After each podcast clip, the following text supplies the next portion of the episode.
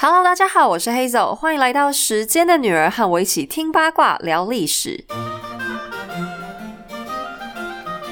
在前面几期，我们聊了英国都铎王朝的亨利八世，那他这人八卦很多，我们花了六集的时间来聊他跟他的一大堆老婆。没有听过的朋友们，欢迎可以回头收听。那接下来要讲的，虽然好像也是一个新的开篇，但其实也可以算是前面的续集。今天我们故事的主角呢是一个小男孩，他出生的时候光芒万丈，举国同欢，因为他是爸爸第一个也是唯一的儿子。为了生这个儿子嘞，他爸爸狠心甩掉一个结离二十四年的老婆，又砍死了另外一个老婆，好不容易才生下他，真的可以说是如珠似宝，也让他成为全国最尊贵的小男孩。他就是英国国王爱德华六世亨利八世的儿子。他的一生很短暂，却又掺杂了很多宫廷八卦在里面。接下来就跟大家一一分享。亨利八世在胡搞瞎搞，娶了六个老婆，搞出了宗教问题，又欠下一屁股债之后，就呜呼哀哉，先驾崩去了。他把国家留给了儿子小男孩爱德华六世。这时候的爱德华仅仅只有九岁，父母双亡，因为妈妈在生他的时候就已经死了，他一个孤儿就这样戴上了王冠。不过别以为做国王是什么欢乐的好事，这个时候的英国简直就是一个烂摊子。首先是亨利八世很爱打仗，但是又不太会打，每次都是砸重金出征，但又没啥胜利，反而导致国家非常缺钱。缺钱，亨利八世就放了一个大招，在货币上面做文章。因为中世纪他们用的跟我们不一样，不是钞票，而是钱币，大概就分为金币、银币等等等等。亨利八世就把钱币的纯度给降低，本来只能打造一百个金币的黄金，现在可以把它做成一百三、一百五，甚至是做到两百个这么多。造成的结果，最简单来讲，就是类似通货膨胀的效应。老百姓的钱变得越来越薄，同样的钱能买的东西越来越少，物价疯狂飙涨。可是老百姓那时候大部分都是农民或基层劳工，收入根本就赶不上物价上涨，压力非常大。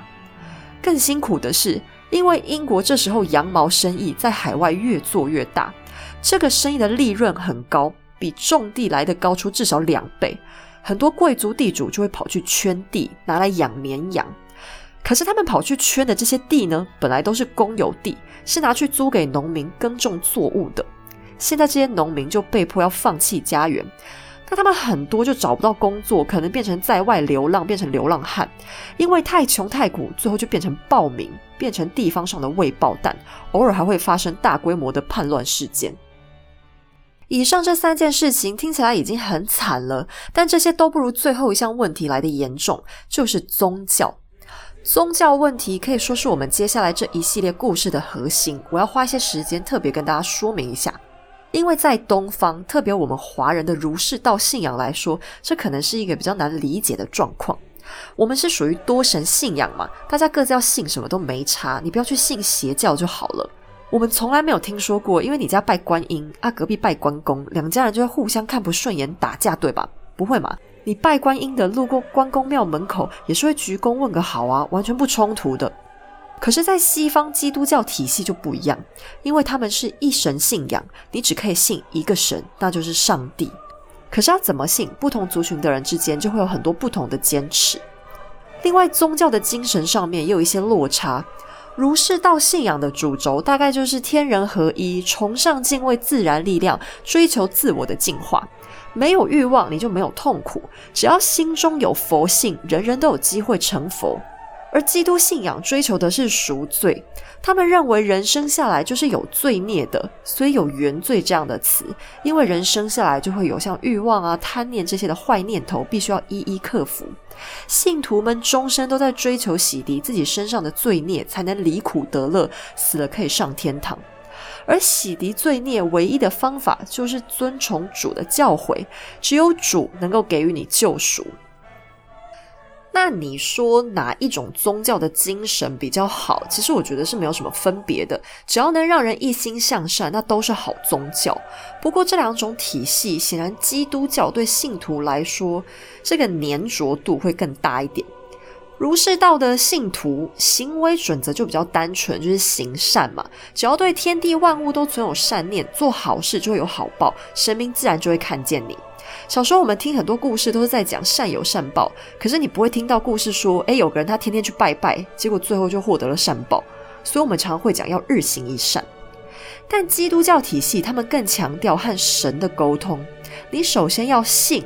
才能够得生活中的一切行为准则，在圣经里，上帝都有教，包含要怎么行善，怎么待人处事，你的道德价值观应该如何如何，宗教里都有给你答案。也就是说，像这样的宗教和人民的生活是非常难以切割的。另外还有一点，就是你如果能够让越多人加入你信上帝的行列，那你的福报也会越深厚。你常看到基督徒在路边邀请你认识信仰，但你不会碰到和尚在路边邀请你一起念经。这就是因为宗教的基础逻辑是不太一样的。那对君主们来说，信仰虔诚是很重要的。他们跟信仰之间其实是一种互利共生。信仰提供了国家的稳定，因为老百姓都希望死了可以上天堂，才不会去做坏事嘛。那国王表现出的虔诚也提升了信仰的地位，信仰就会变得绝对崇高。后来更发展出君权神授说，也就是君主的权力是来自上帝的赐予这样的说法。那么教会的权力也因此变得越来越大。那我们都说绝对的权力使人腐败，教会也是一样的。毕竟教会里其实也是一群凡人，并不是圣父和圣子本人在主持的。久了之后，这些凡人的贪欲就发展的越来越惊人，不管是对钱财或是色欲都一样。教会钱赚多了，声势也会更加壮大，对国王们来说也渐渐产生威胁，宗教的纯粹性也就开始降低。很多宗教学者渐渐开始检讨教会提出的一些规矩，到底这些规矩是真的为了服侍上帝，还是为了教会自己的私欲呢？答案揭晓之后，这些专家就很不爽，干脆就跑出来自己开山立派。这些新门派其实很多，主张会不太一样，他们就被统称为新教，对比原本的天主教叫做旧教。那英国也有自己的新教，不过他们比较特别，开山始祖就是爱德华的爸爸亨利八世。简单讲，因为亨利的原配生不出儿子，亨利就想离婚。可是教宗不准他离，他就很生气。加上亨利很缺钱，但教会很有钱，他就想去抢人家的钱，干脆宣布我不信天主教了，我们英国自己信自己的。这就是英国国教，在现代被叫做圣公会。从此以后，英国也不管罗马教廷说什么了，教宗讲话我也要当放屁。我英国国王就是全国最大的权威。那哈利八世最后自己的目的都达到了，他成功离了婚，成功抢了教会的钱，还成功让自己再也不用被教会管，他非常满意。可是老百姓就不满意啦，他们有些认为天主教确实很腐败的，就选择了新教。可是有些人遇到的天主教神父修女可能人都很好，他们就很坚定的继续支持。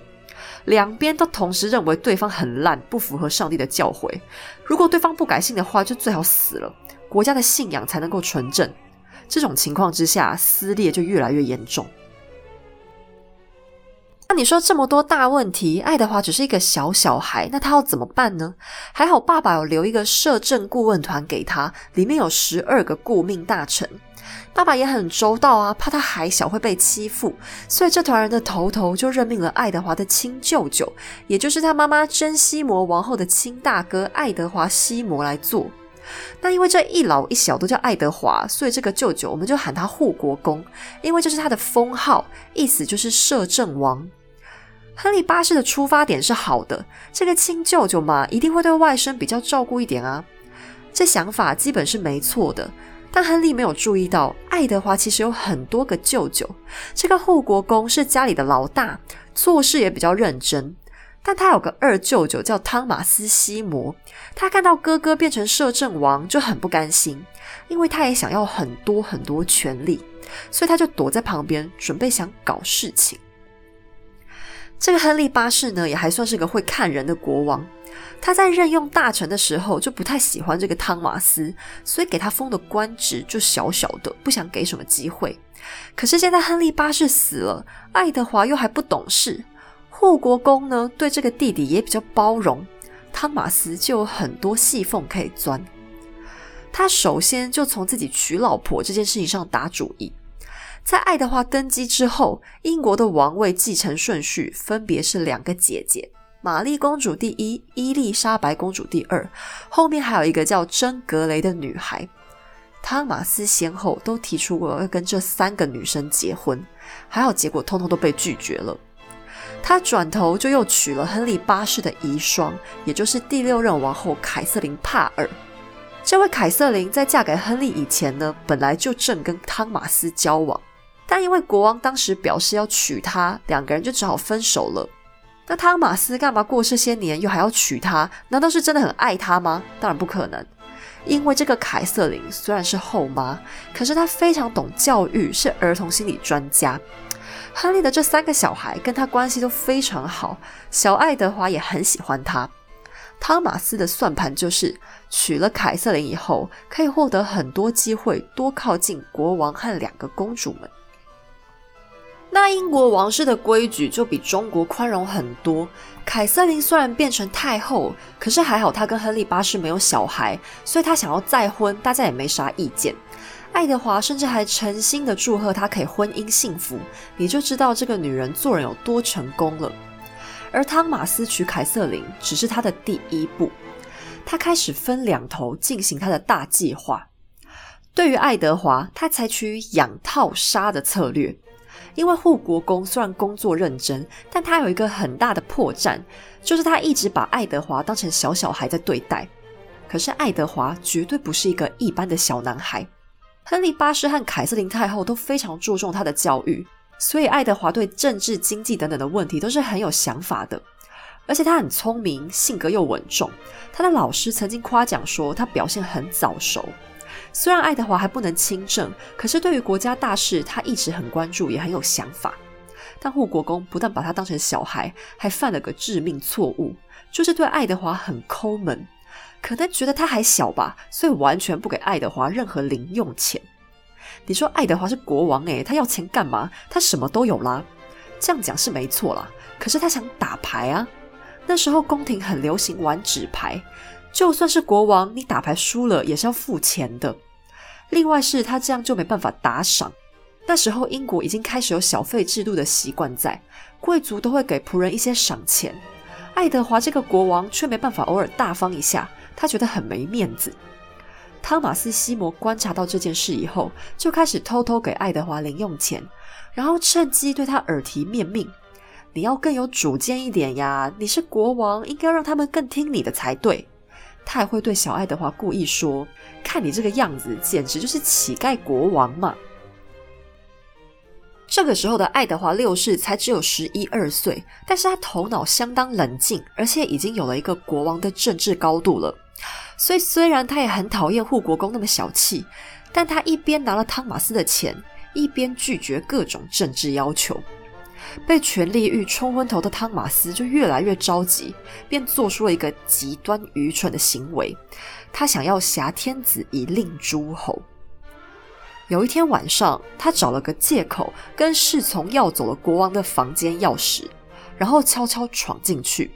谁知道这个爱德华是个爱狗人士，晚上睡觉也会让他的爱犬睡在脚边。这只狗就立刻大声狂吠，惊醒了整个王宫的守卫。当守卫们冲过去的时候，发现国王的忠犬已经死了，被一把匕首刺死的。幸好国王没事，但整个宫廷都大受惊吓。对国王不规矩，还不是汤马斯唯一的罪。另一头，他开始对年轻的伊丽莎白公主下手。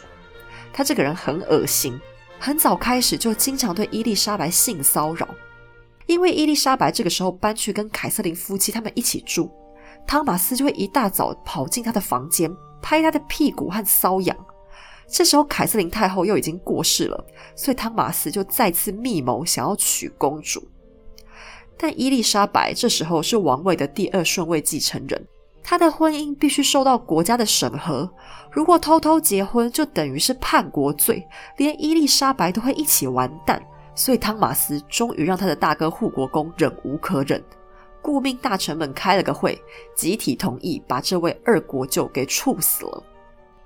那好不容易宫廷平息了一阵子，但护国公没有过多久也一样遭殃。不过他有点冤枉，他的死因要扯到爱德华任内的一件超级大事，就是出版了一本书。这个小爱德华呢，跟他爸爸有个最大的差别，就是他是很虔诚的新教徒，可是亨利八世就非常敷衍。那爱德华因为对宗教改革非常非常关注，就护航出版了一本公祷书，意思是公家出版的祈祷书。那这本书一推出就轰动全世界，原因是它是一本英文书。这听起来很荒唐，什么烂理由啊？啊，你们英国人是没出过书吗？原来以前的宗教典籍通通都是拉丁文写的，连很多贵族都看不懂，非得要专业神职人员才能讲解。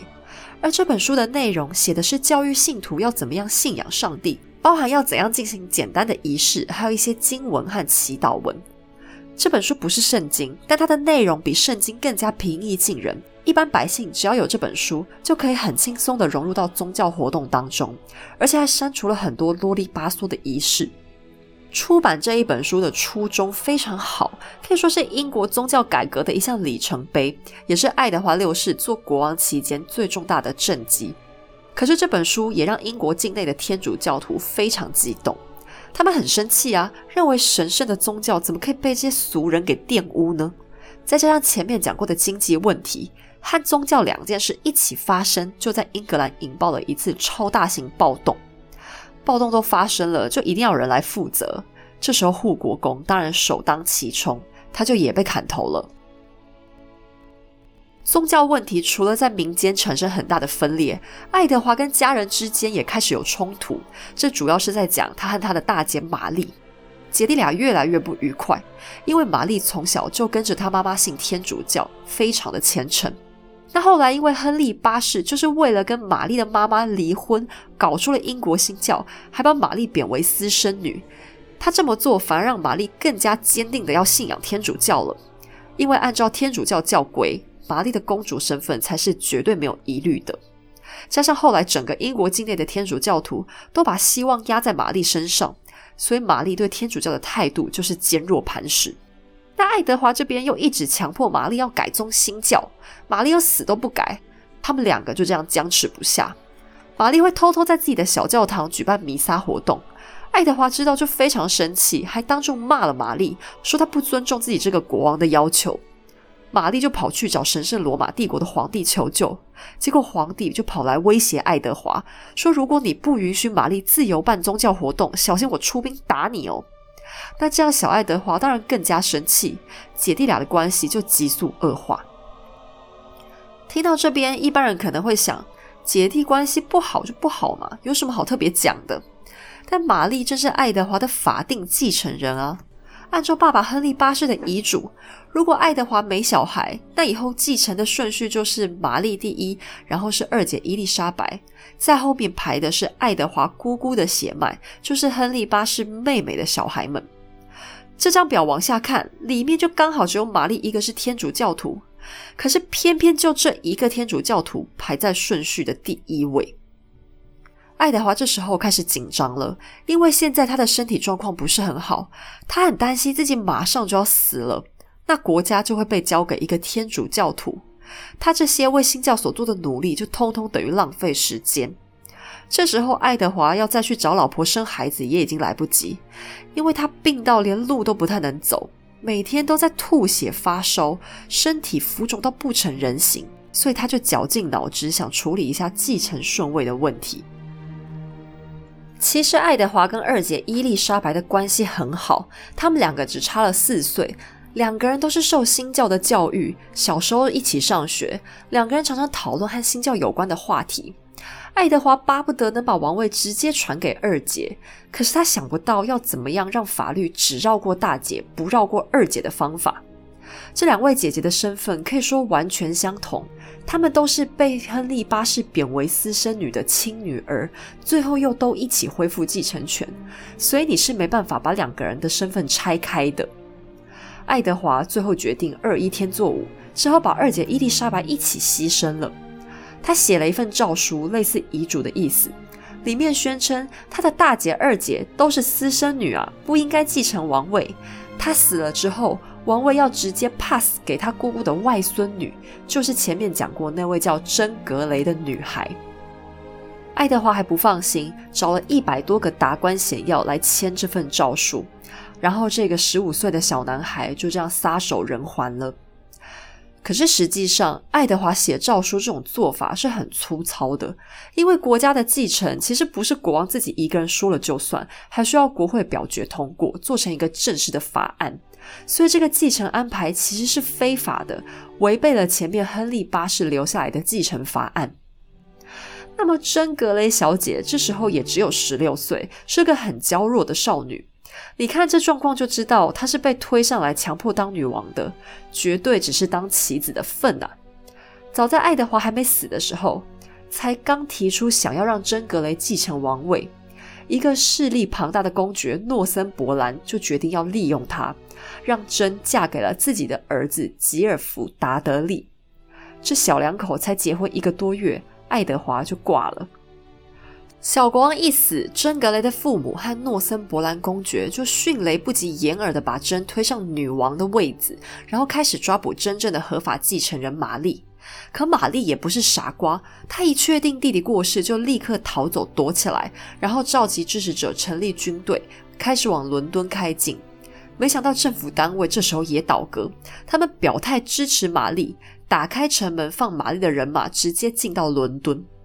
珍格雷和她的丈夫即刻被逮捕，关入了伦敦塔。玛丽迅速登基成为女王，也就是历史上的玛丽一世。虽然历史上很多人都说玛丽残暴，但她对这个小外甥女却非常同情。她知道真格雷做女王一定是身不由己，所以即便真格雷被宣判了叛国罪，玛丽也不愿意杀他。玛丽主动提出了一个交换条件。只要真格雷愿意放弃新教信仰，改信天主教，那他就可以放过这对小夫妻。以玛丽的角度来看，这个条件可以说是相当宽容了。但很有想法的真格雷断然拒绝了提议。玛丽为了说服他，还甚至把死刑又往后延了三天，然后派自己的神父过去，努力说服真改变心意。但神父失败了。针对于信仰的决心超越了对生命的渴望，他宁可一死也不愿意改宗。于是玛丽女王只好如他所愿。由于大家担心真的从容赴死态度会刺激到新教徒，所以他的处决没有公开，安静的在伦敦塔内进行斩首。这个坚定的小女孩在死前终于稍微崩溃了一下。她问刽子手：“你可以在我不趴下的情况之下完成任务吗？”刽子手遗憾地说：“我不能。”真便把自己的眼睛用手帕蒙住，但他摸索不到自己该趴向什么地方，便哭喊着说：“我在哪里？我该怎么办？”旁边的一位好心人就指引他找到了砍头时用的枕木。这个可怜的小女孩就死在这个世界阴暗的轨迹之下。所谓的女王，她仅仅做了九天，后世因此称呼她为“九日女王”。这个小女王的死。也正式开启了英格兰第一位正式的女王玛丽一世的统治。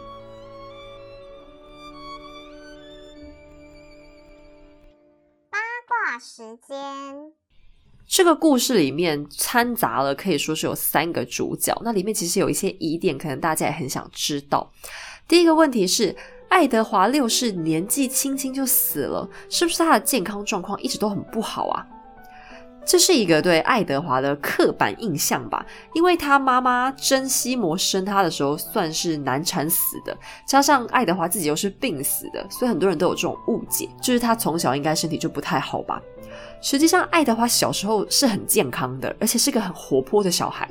他的家庭教师有次还写信跟亨利八世报告，说昨天吟游诗人在王子这边表演音乐，王子就不停的跳舞，跳到脚都软了。财政大臣有次跑去看王子，回来就说他既强壮又严肃。而爱德华四岁的时候，有一个访客形容王子被喂养的很好，以他的年龄来讲，长得很高而且很帅。后来呢，他稍微大一点，爱德华一度染上过疟疾，差点没把他爸吓死。因为疟疾在没有抗生素的年代是很可能会致命的。可是爱德华没有过多久也好了，而且一直都很健康的，又活了十年。他唯一天生的健康缺陷只有高低肩，另外大概是他太爱读书了，所以年纪小小就有近视眼，还会戴眼镜来帮助阅读。一直到他十四岁左右的时候，才得了一个很严重的病，就是麻疹。虽然后来还是痊愈了，但他整个免疫系统因此变得很弱。再后来就罹患了，应该是肺结核。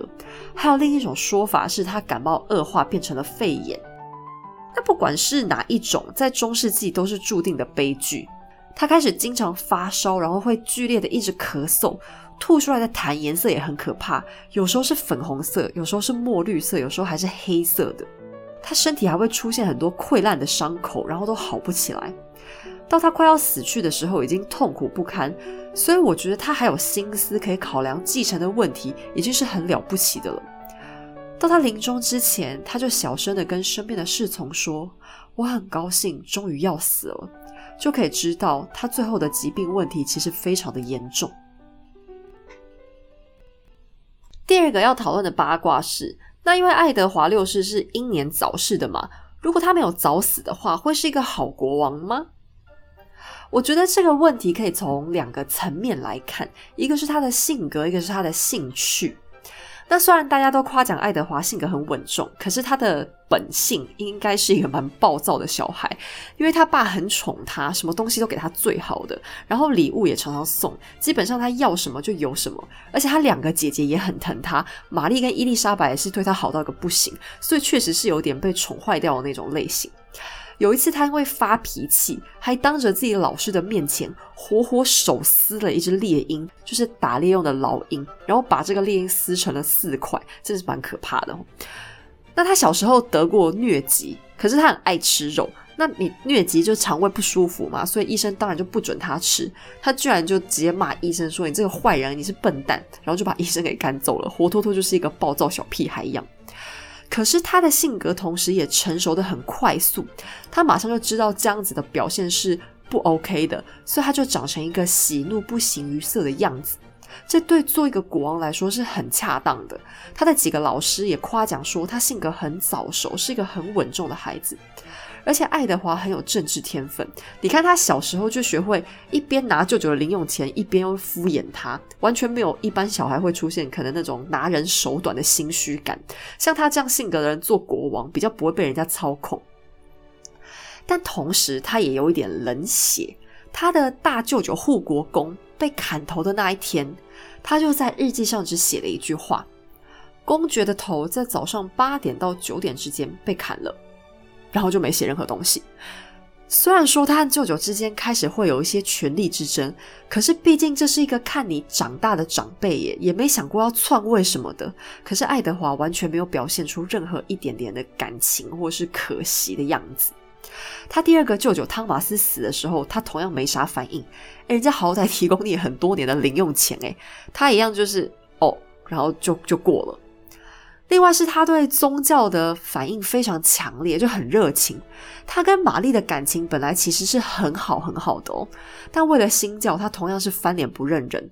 如果他长大到可以独自执政，估计也会对天主教徒做出很激烈的压制行动吧。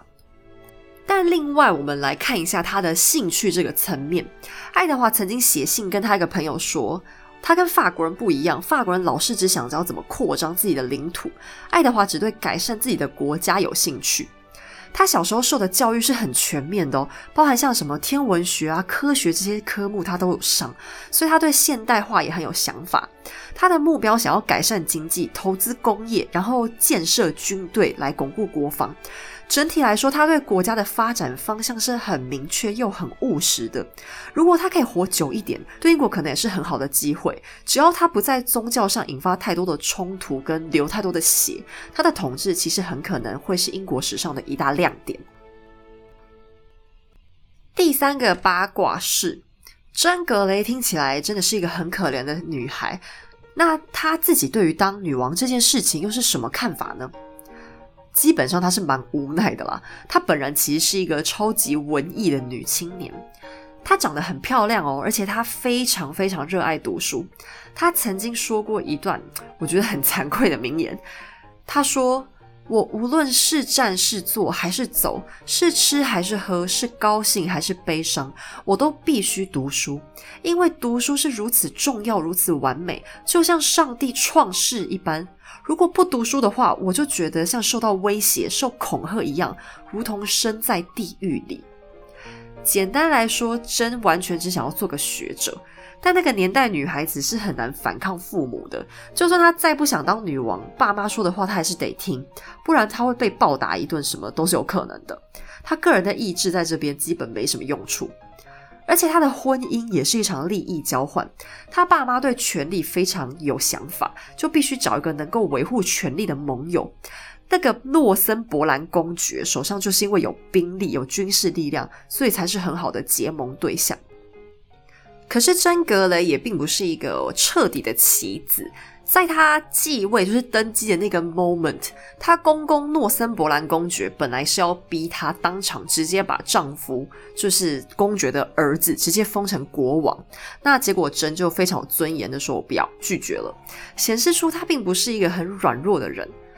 那玛丽一世对真格雷的这个冤枉的判断应该是正确的啦，因为连神圣罗马帝国那边他们传回来的消息也觉得说啊，真格雷很明显不是出于他自己的意愿而做这个女王的。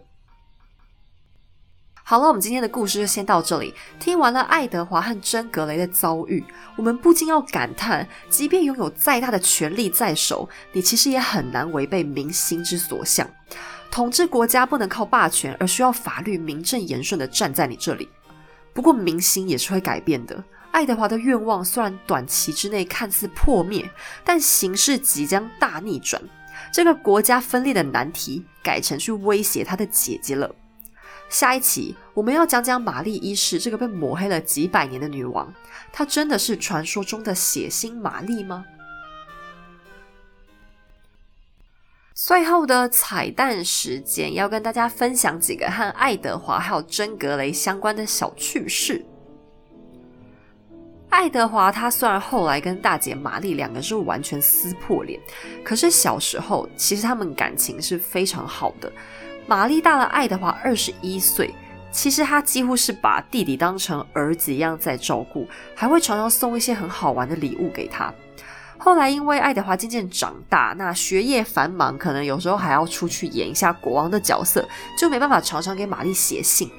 他就特别在信里跟姐姐说：“不要担心，我最爱你了。”后来他们姐弟吵架，想必玛丽也很伤心吧。爱德华的身体状况到十四岁之后非常复杂，皇宫的医生几乎已经没办法诊断他到底是什么病。有次大臣绝望到让一个神秘女子为爱德华诊疗，那这个女人就提供了一种药水，说保证可以治好他。结果当然是没有，还把爱德华的四肢都搞得严重浮肿，肿得跟迷菇一样了。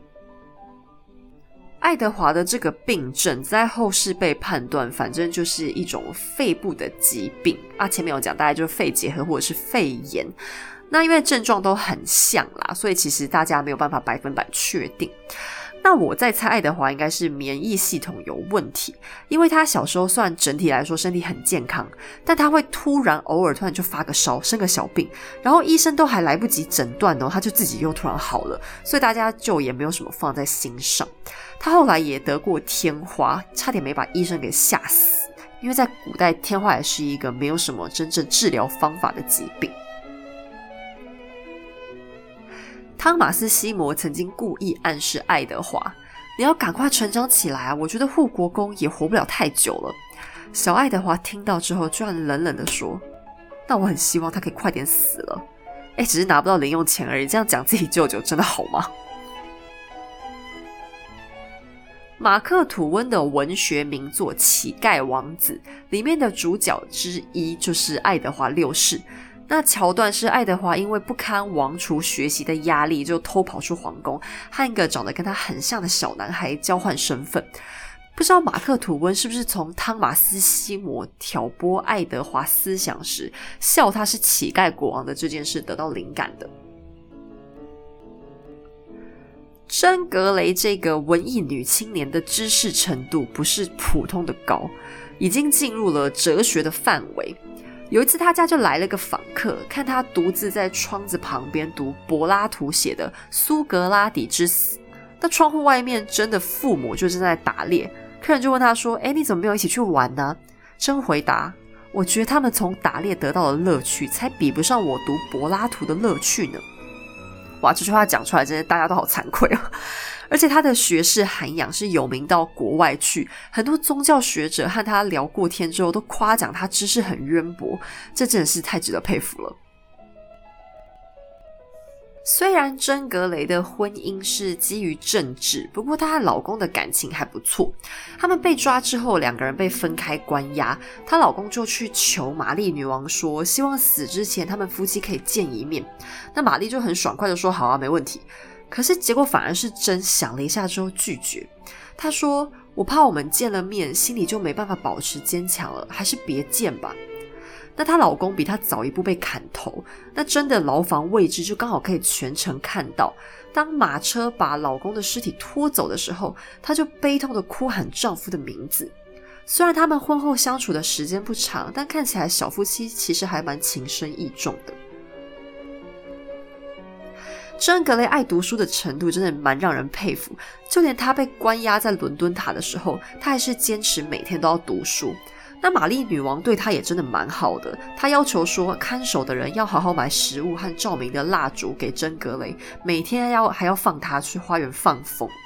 不过，针对于室外活动就没什么兴趣，他倒是会拜托照顾他的人去买一些新书还有纸笔到监狱，一直到他被砍头前都还持续热情的学习。每次想到这一点，我都觉得这真的是很可惜。